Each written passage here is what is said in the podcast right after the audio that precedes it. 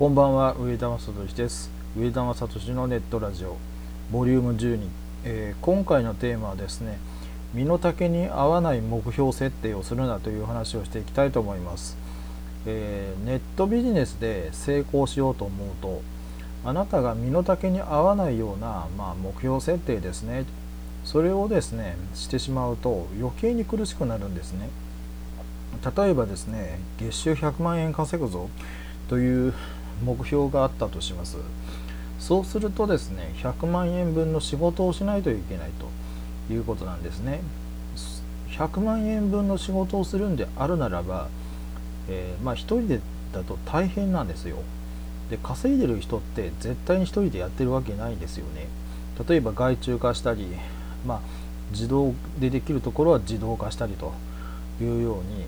うにうまく誰かを介してやってることは間違いないんですけどもじゃあ1人で100万円稼げますかっていうとそれは無理なんですよ。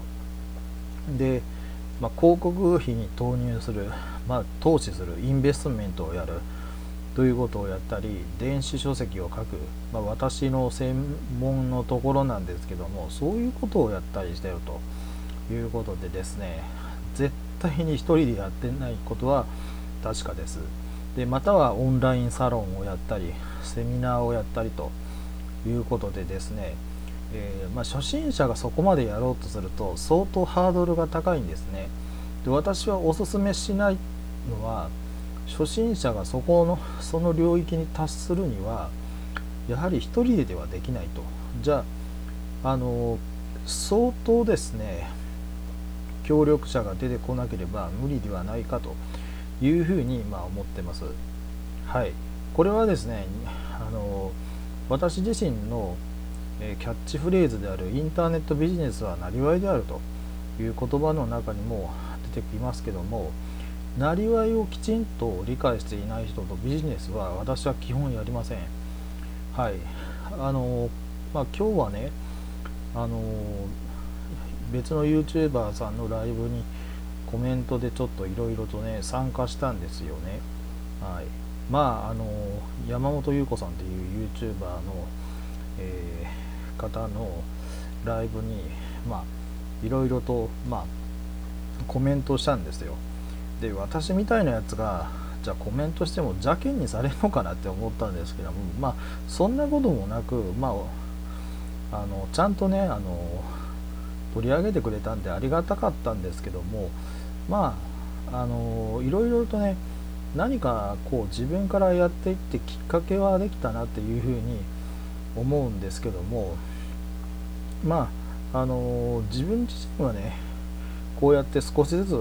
なんか自信が持てたなっていうような思いがあって今日はいい収穫ができました、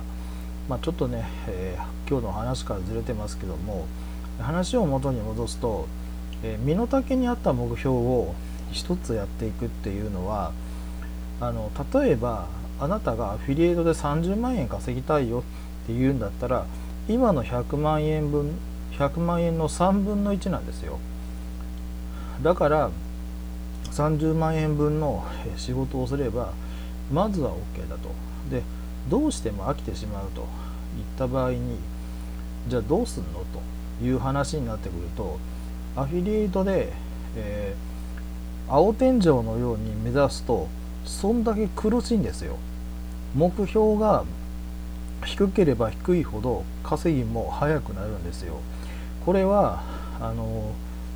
例えばですね10万円だと少ない分早く稼げますけども例えばこれが10倍の100万円になると10倍分の仕事をしなければいけないと。つまり作業に比例するんですよね。だから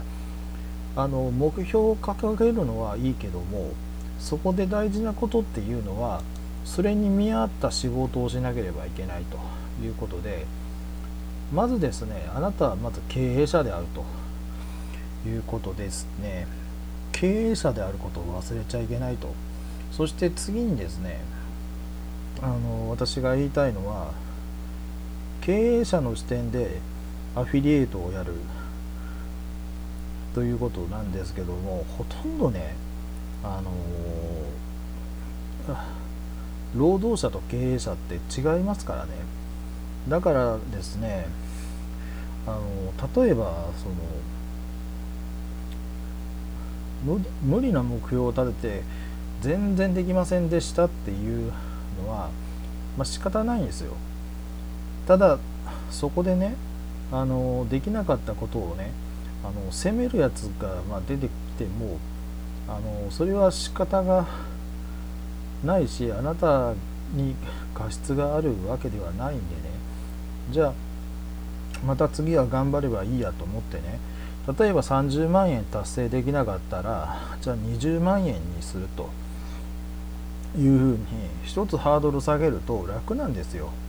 でまたチャレンジすればいいじゃないですかっていうことなんですけども。あの身の丈に合わないことをするっていうのは結局ねしっぺ返し食らうんですよ。ネットビジネスの世界で。これ案外知らない人多いんですけどもネットビジネスの世界であの高みの目標をするっていうのはね危険なんですよね。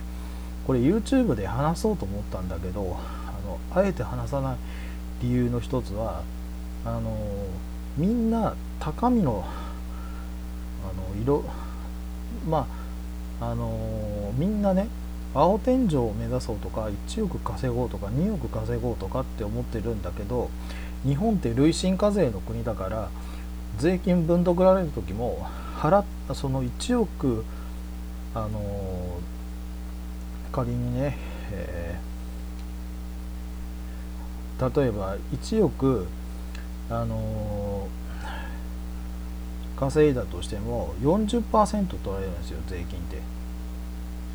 まあ、大体6000万か。私はあの理数系の人間じゃないんで頭悪いけども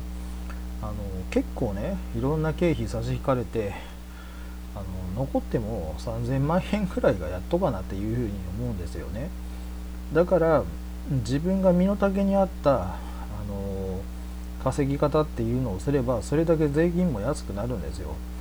よくその法人会社立ち上げて税金対策って言うんだけど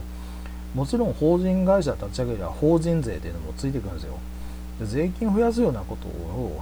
わざわざするのかっていうことを、まあ、考えたらねあの私は個人事業主っていうことでねあのわざわざその税務署にマークされるようなことをするより身の丈に合ったねもう本当にもう一人でこそこそ稼いでいく、まあ、コツコツね稼いでいくようなやり方の方がおすすめだと思ってます。も